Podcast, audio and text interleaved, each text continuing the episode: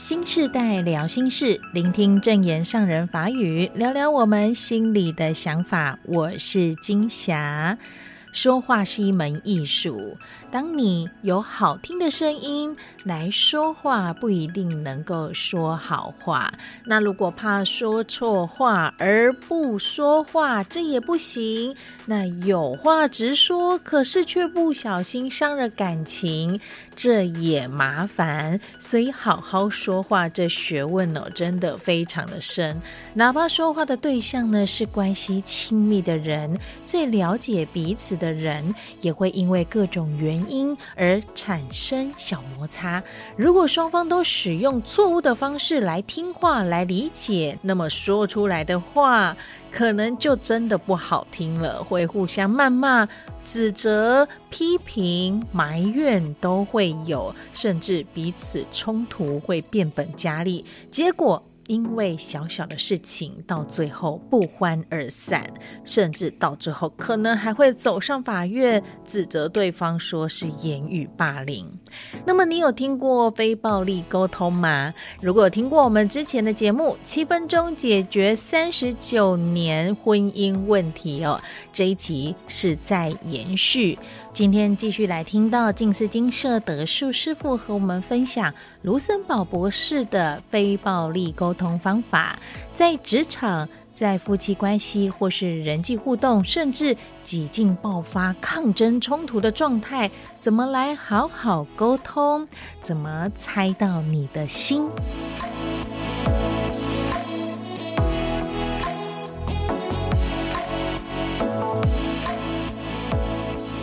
这个是一个非常好的工具哦，让人与人之间能够沟通得更顺畅。那非暴力沟通是一位美国心理学家卢森堡博士发展出来的。他在他的成长过程当中，曾经被同学欺负，然后他的早年生活环境也是充满了暴力。所以在他长大之后，他就去探讨为什么人们会互相的伤害，以及什么样子的沟通方式能够和平的化解人与人之间的冲突。那卢森堡博士发展的这个非暴力沟通的方法，他注重的在于人与人之间的感受还有需求。那在我们的生活环境当中，很容易就会听到恶言恶语，比如说指责啊、埋怨、批评、说教等等。那这种的沟通方式很容易伤到人，甚至会造成冲突。所以要让沟通顺畅呢，就是要用同理心去体会对方的感受，然后去了解对方的需求。然后再一起协调如何达成彼此的需求。那非暴力沟通有四个步骤，前两次的志工早会讲了感受和需求。那今天的要跟大家分享的部分就是观察还有同理心哦。那第一个步骤是不给予评论，只试图说出观察。先来分享一个故事，他告诉我们，其实要能够客观地观察事物，不是那么简单的事情哦。有一次呢，卢森堡博士他到一个小学去协调校长还有老师们之间的冲突。啊，卢森堡博士就先跟老师们开会，想要找出问题在哪里。博士就问老师我们说：“你能够告诉我校长所做的一件事情，让你们很难跟他呃一起相处和共事吗？”其中一个老师他就先回答说：“校长是个大嘴巴。”那卢森堡博士就说：“这个不是他想要的答案。大嘴巴是这位老师对校长的评论。那卢森堡博士想知道的是，到底校长做了什么，或是说了什么？那这位老师就回答不出来。然后第二个老师就补充说：校长的话太多了。那卢森堡博士就说：这也是一个评论，评论校长话多还是话少。然后第三个老师就说：校长认为只有他的话值得听，其他的人的话都不重要。”那卢森堡博士就回应说：“这个是你在推测校长在想什么。我问的是校长到底做了什么事。”那第四个老师就说：“校长希望他受人瞩目。”那卢森堡博士说：“这也是猜测，这是你在猜测校长说话的动机。就算你的猜测是正确的，那也没有告诉我他到底做了什么事。”那在场的所有老师都回答不出来。然后。其中一个老师就说：“你的问题是真的是很难回答。那到底校长做了什么事情呢？”啊，卢森堡博士就花了很大的功夫，才让老师们撇开他们对校长的偏见，告诉他校长做了什么事情。那校长有几个行为让老师们很困扰。那其中一个呢，就是他在全体的教师会议当中，他会讲他的往事，譬如说他的童年，还有他战争时的经历。那这就会让会议晚了二十分钟结束。那卢森堡博士就问老师们说：“你们有没有跟校长反映这个问题？”老师们就回答说：“他们有试过，但是因为他们表达的方式都带有偏见，所以呢，让校长起了防卫心，沟通不良。”哎，老师们就请卢森堡博士参加他们下次的全体教师会议，协助他们沟通啊。那在会议里面，卢森堡博士马上就能够体会到老师们所讲的这个问题哦。因为不管在会议当中讨论到的是什么议题，校长他总是会插话，就开始讲说，这让我想到，然后就开始讲他的往事。啊，卢森堡博士就等着老师们跟校长反映这个问题，可是他却观察到老师，呃，是做了无声的抗议。譬如说，有些老师就转移眼神，他不看校长；那有一些老师就故意打哈欠，还有一些老师就一直盯着他的手表看。那过了一阵子之后呢，卢森堡博士就忍耐不住了，就问老师说：“你们难道都没有要反映这件事情吗？”那其中有一位老师，就是之前第一位发言的那个老师，他就鼓起了勇气，他就对校长说：“校长，你是个大嘴巴。”那所以后来呢，在卢森堡博士的协助之下，老师们终于告诉校长。他在做哪一些事的时候会让他们感到困扰？那以后在会议上，如果校长又是在开始回忆起他的往事，老师们就会温和地提醒他，请他停止。那所以非暴力沟通，呃，其中的一个步骤就是要区分观察和评论，因为人在看事情的时候，常常都是很主观的，大多是用自己的角度在看事情。那人也会用不正确的观念去扭曲了他所看到、听到的事。所以，如果我们是带着偏见、批判或是指责的方式跟人沟通的话，是很容易会让人引起防卫心，然后甚至是起了反抗心，然后去反驳我们所说的话。所以，沟通的目的呢，就是希望彼此能够多了解对方，打开心胸，然后能够用真诚的心来化解冲突。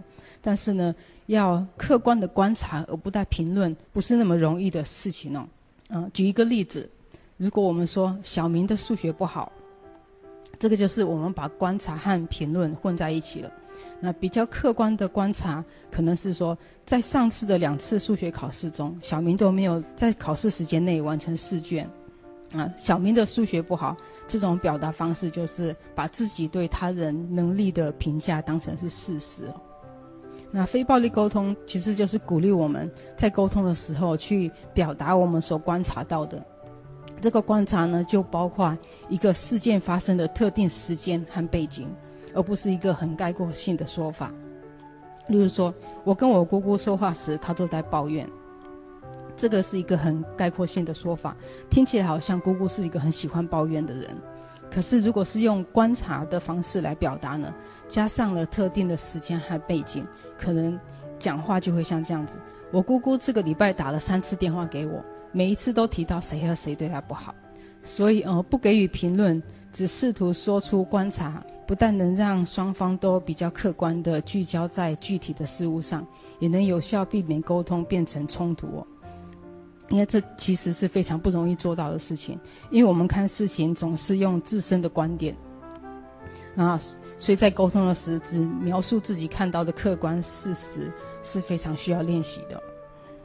所以这个是从说话的角度，说话是要用心，避免让人误解，然后不要因为表达不当而引起冲突。那如果是从听话的角度来看的话呢，其实听话也要很用心，因为如果讲话的人他连自己要表达什么都不清楚的话，只是习惯性的依照。他所接触到的沟通方式，还有他的思维模式来说话的话呢，那我们在听别人讲话的时候，就要要很有警觉，因为讲话的人所说出来的话，并不一定就是表达他内心所要表达的意思哦。所以，当我们听到恶言恶语的时候，要怎么做呢？那卢森堡博士就说，我们要带着同理心的耳朵，试着听出对方内心的真实话。他就分享了一个他所遇到的故事。有一次，他到一个中东的国家难民营去做协调的工作。那当他的翻译人员提到卢森堡博士是美国人，那其中一位难民就很愤怒地站起来，对着卢森堡博士说：“你是杀人犯。”那卢森堡就回应说：“呃，先生，您是不是对于美国政府没有提供您保护和援助感到生气？”那卢森堡博士会问这个问题，是因为，嗯、第一个是他不是很确定这位先生他的感受和需求是什么。那另外一个是他也是知道说这个难民营有发现一些问题，还有就是当他们在走进难民营的时候啊，他们要踢开散落在路上的催泪弹的空罐子，因为前一天晚上难民营发生了暴动，啊，有使用催泪弹，嗯。但是很不幸的是，催泪弹的罐子上面都写着“美国制造”。所以，当卢森堡博士听到这位先生叫他杀杀人犯，再加上前一天晚上发生的事情，他就猜测说，这个先生的感受应该是很生气。那他的需求可能是他需要的是安有安全感和援助。可是，因为卢森堡博士不确定这个先生的感受和需求是什么，所以他就问这个问题哦。那这个先生听到这个回应之后呢，他就有点讶异。可是接下来他就说：“呃，没有错啊，我们没有房子住，我们没有污水系统，为什么你的政府要送来武器？”啊，卢森堡就回应说：“呃，先生，如果我没有听错的话，您对于生活最基本的需求，像是房子、污水系统，就没有被满足，是很痛苦的。美国政府不但没有提供您这类的援助，反而提供的是武器。”然后这位先生就说：“呃，你说的一点都不错。你知道生活在难民营难民营里是什么样子的情况吗？”那卢森堡博士呢，他就继续的把话题停留在这位先生当下的感受和需求。他就接着说：“呃，先生，如果我没有听错的话，您对于在难民营里生活是非常非常痛苦的。您需要有人能理解您在难民营里面的生活。”那这个时候呢，卢森堡博士可以感受到这位先生的心已经打开了，因为他觉得他的痛苦有被理解。那卢森堡博士到这个难民营，他最主要是要调解那里的纷争。当他感受到对方已经愿意接受他，而且愿意听他所要讲的，他才有办法开始跟他做沟通。所以三十分钟过后呢，原本对卢森堡博士有敌意的这位先生，他的心态就大转变。他竟然邀请卢森堡博士去他家，跟他们一起去享用再借约的晚餐。那所以这个是卢森堡博士，呃，用同理心来深入的倾听对方的内心，化解了一个人的心结。那同理心是什么呢？卢森堡博士把同理心比喻成冲浪，他说：“想象你在冲浪，站在这个冲浪板上面，要驾驭海浪呢，需要体会海浪的动力，然后顺着它滑行。如果没有找到那股动力呢，有可能就会被海浪打到摔倒跌落。那同理心呢，就是要去找到对方那股生命的能量。啊，卢森堡博士说，当他找到对方那股生命的能量。”对他来说，就像是一股很神圣、美丽的力量。当他能够跟对方的心灵相通的时，就好像冲浪一样，他可以在这个很宝贵的那股生命能量上滑行。但是对很多人来说，要达到同理心是很困难的，因为他们自己本身就不知道要怎么样去直接表达他们内心的那股生命的能量哦，反而是用很迂回的方式来表达，就像是那位难民营里的先生。他是用指责的方式来表达内心的痛苦，所以卢森堡博士就说：“哦、呃，对他来说，要达到同理心，他用的方法就是去体会对方的感受和需求。那要怎么样去培养同理心呢？呃，卢森堡博士就说，这个需要我们在当下把我们的心完全的放在对方的身上，去体会对方那股生命的能量，然后试着与对方的心灵相通哦。”而且还要专注在当下，不要把过去带到现在。而且还要让自己像如婴儿般的像一张白纸，这个其实是很不容易啊，非常的需要练习。因为当我们在跟人互动的时候，有时候虽然是说是在跟人讲话，可是心里面也同时在想其他的事情。没有办法完全的把心思心思都放在对方的身上，或者是说，呃，某某人曾经跟我们有过节，我们在跟这个人互动的时候呢，就是带着过去的心结，或者是带着排斥的心，在跟他互动，没有办法很客观的在这个当下去了解这个人他的内心想的是什么。所以培养同理心呢，卢森堡博士就说，呃，用的方法就是去体会对方的感受和需求，而不是念头和想法。那大爱台呃有一个节目叫做人文讲堂，其中有一集就是有做这个非暴力沟通的。那那一集的讲师呃赖佩霞，他就提到了一个例子，他说有一次他要前往美国进修，然后他跟他先生讲这件事情。结果没想到，他的先生却是给他一个很很冷的眼神哦，然后回应他说：“难道你不觉得你有责任吗？”然后他当下听到的时候就非常非常生气，想要跟先生吵起来，想要去质问他说：“他讲这句话到底是什么意思？难道他觉得，嗯、他真的是一个不负责任的妈妈吗？”那但是呢，他马上就把心静下来了，他试着去想说他先生的感受和需求是什么。然后他马上就想到说，大部分的夫妻都想要掌控彼此，希望对方能够嗯、随着自己的步调前进。可是他自己的感受就是，他不想被先生控制，所以他花了两三分钟的时间把心平静下来，然后呢去问先生说：“呃，你真的觉得我是一个不负责任的妈妈吗？或者是只是希望我待在你身边，不要出去那么久？”那先生听了之后呢，他当下完全不知道如何回应，因为太太把他心里的话都讲出来了。那如果当时呃太太听进去的是先生的念头，就是指责他是一个不负责任的妈妈，然后两个人可能就吵起来了。但是呢，因为他试着去听进去的是先生的感受和需求，而不是念头和想法，就因此化解了彼此的冲突。那后来呢，他先生还主动帮他订机票。然后帮他安排在美国上课时当地的交通接送，所以这个也是嗯一个例子，就是同理心的力量。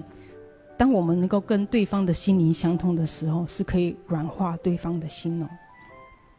可是培养同理心难，就是难在我们并不是对方，我们不会真正知道对方的感受和需求。那当对方也无法很直接的表达自己的感受和需求的时候呢？啊，卢森堡博士就说：“这时候我们就要试着去猜对方的感受和需求是什么，而且可以去询问对方，我们猜的是不是对的？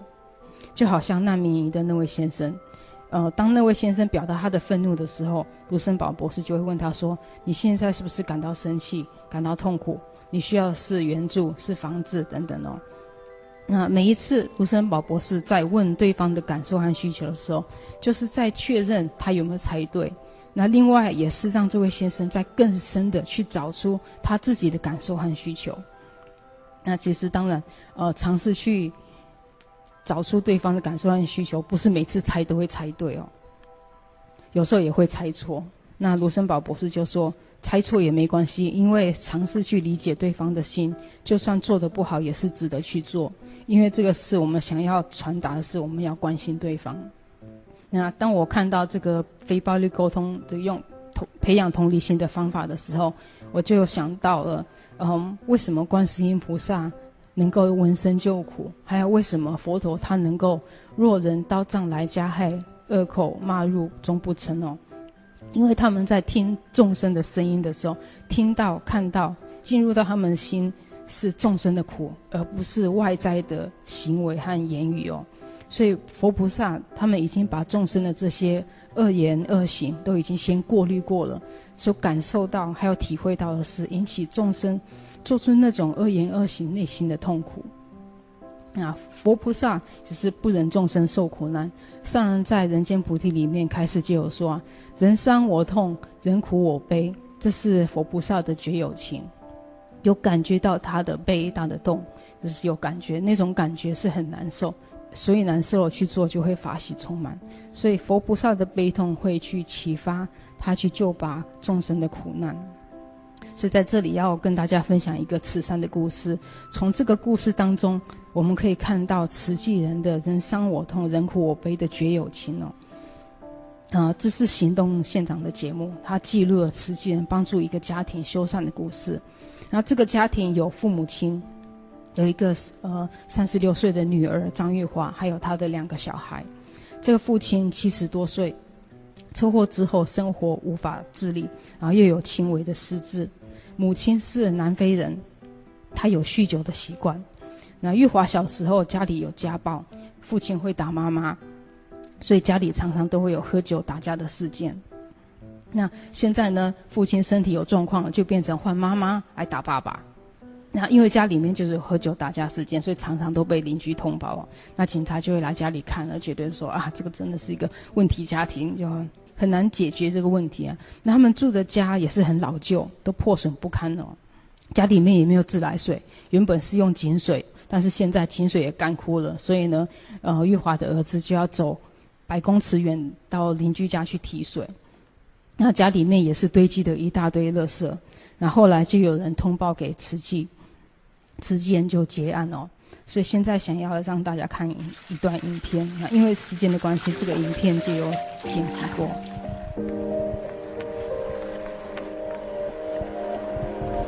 不方便的地方当然很多，最基本就洗澡、洗碗。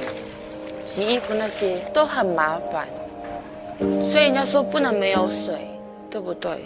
你要去提也很辛苦。身为专业水电师傅的志工叶文安，亲自装设自来水管线，省下不少费用。一年多来，赖又静坚定陪伴张家人，面对外界的不看好，他从来不曾动摇。看着张家的点滴进步，赖又静百感交集。情绪瞬间溃堤。其实，当我听到人家在讲你们的时候，那种心里真的好难过，好难过。陪伴你们一年了，只有我看到你们的改变，对不对？那我更希望你们往后可以抬头挺胸走出这一个巷子，看到别人，你不会畏缩，不会害怕，不会认为说人家用异样的眼光看你们，可以吗？今天真的好脆弱，师姑真的很爱你们，好脆弱。师姑很很怕你们被人家说你们的不是，所以家园你要好好的努力哦，带头做好的榜样给妹妹看，带头改变整个家的环境，还有让邻里对你们改观。我觉得你这么好安慰，真的。你知道阿姨现在都可以跟很多人说，不是你们不是那个垃圾的家。我觉得她应该是我第二个妈妈了，嗯，在我心里面是我第二个妈妈。她关怀我、关心我，我都有放在心里面。因为我的个性还蛮少人懂我的啦，就是应该他是有心，所以他才懂我在想什么，我就很感动。盼了一辈子。张家终于有了自来水，不止玉华开心，职工们更是感动。当水给他们用了之后，看到他们的那种激动哦，诶，整个感觉真的是不一样，我都不敢看了，我都一直赶快做我做我的工作，我都不好意思看了。为什么不敢看？人家说会掉男儿泪哈。现在讲真的是，唉。谁来了？是这边的吗？一切都值得了，嗯，再苦都不苦，然后再累也不累了，让他们有一个正常的生活，最基本的生活，真的是很难以、很无法想象没有水的日子是怎么过的。就是感谢慈济那些师姑、师伯，还有阿姨他们那些，一路这样子陪伴着我们走过来。不会像别人，他们会说：“啊，我们来帮你，然后就是没消没息嘛。”可是慈济他们这些的，只要我们需要他们，他们就是会帮助我们，而且帮非常非常的多。只要他们愿意，我们永远不会放弃他们，我们会永远陪着他们一起面对人生的各种考验跟困难。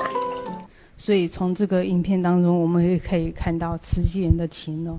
因为不忍心这个家庭所遭受的困难，所以就尽他们的力量去帮助他。翻转他们的人生。这个就是菩萨的觉有情。在这里也想要跟大家分享一下非洲志工他们的苦，还有他们的愿力哦。那上个月啊，我们有办海外的受证营。那营队结束之后呢，有一群的非洲志工留在金色参加营后营。那德树呢，有机会跟非洲的志工在互动。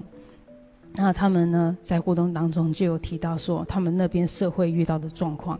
譬如说有家庭暴力、有性骚扰、性侵害、不负责任的爸爸等等哦，呃，对于他们所遇到的问题，他们其实都很不知道要怎么去解决哦。譬如说，如果自己已经受到伤害了，要怎么办？或者是呃，每当想起这些被伤害不好的回忆，要怎么样去处理他们的情绪？那从他们的分享当中，就是了。比较了解他们生活的环境，那听了其实就很难过，因为他们的大环境就是如此，是没有办法解脱那样的家庭和社会。那其实这次也是很感恩，有机会能够跟非洲的菩萨呃职工互动，所以就特别的问了呃带领师姐和雅琪师姐，他们有在陪伴呃非洲的职工。我们就问他们说，呃，他们希望非洲菩萨多学习哪方面的佛法，对他们会比较受用，能够让他们真正去呃解开他们的心结，甚至帮助到他们在当地哦。那带领师姐就说，她希望非洲菩萨能够多了解因缘果报。那所以我们就找了证严法师说故事的影片，就让他们看，要跟他们解释。嗯，里面影片的内容，那也跟他们分享说，其实人与人之间的互动都是互相的。如果说有人伤害过我们，那如果用因果的方式来思考的话呢，说不定我们曾经也伤害过这个人哦，所以现在这个人才能够伤我，伤害我们。那其中有一位志工，他听到了这个之后呢，他就分享了他的一个体会。他说有一次。呃，他在一个地方看到很多人在排队，那有一个人不小心撞到了在排队的一个一个人，那这两个人就开始打起架来了。他是严重到旁边的人要把这两个人拉开来。那志工就说，他看到这个事事件的时候，他就忽然就体会到说，冲突是双方的。如果说撞到人的那个人如果有道歉的话，那其实可能就没有事情了。那如果说彼此都为这个而生气的话呢，那这个小事也会演变成是打架哦。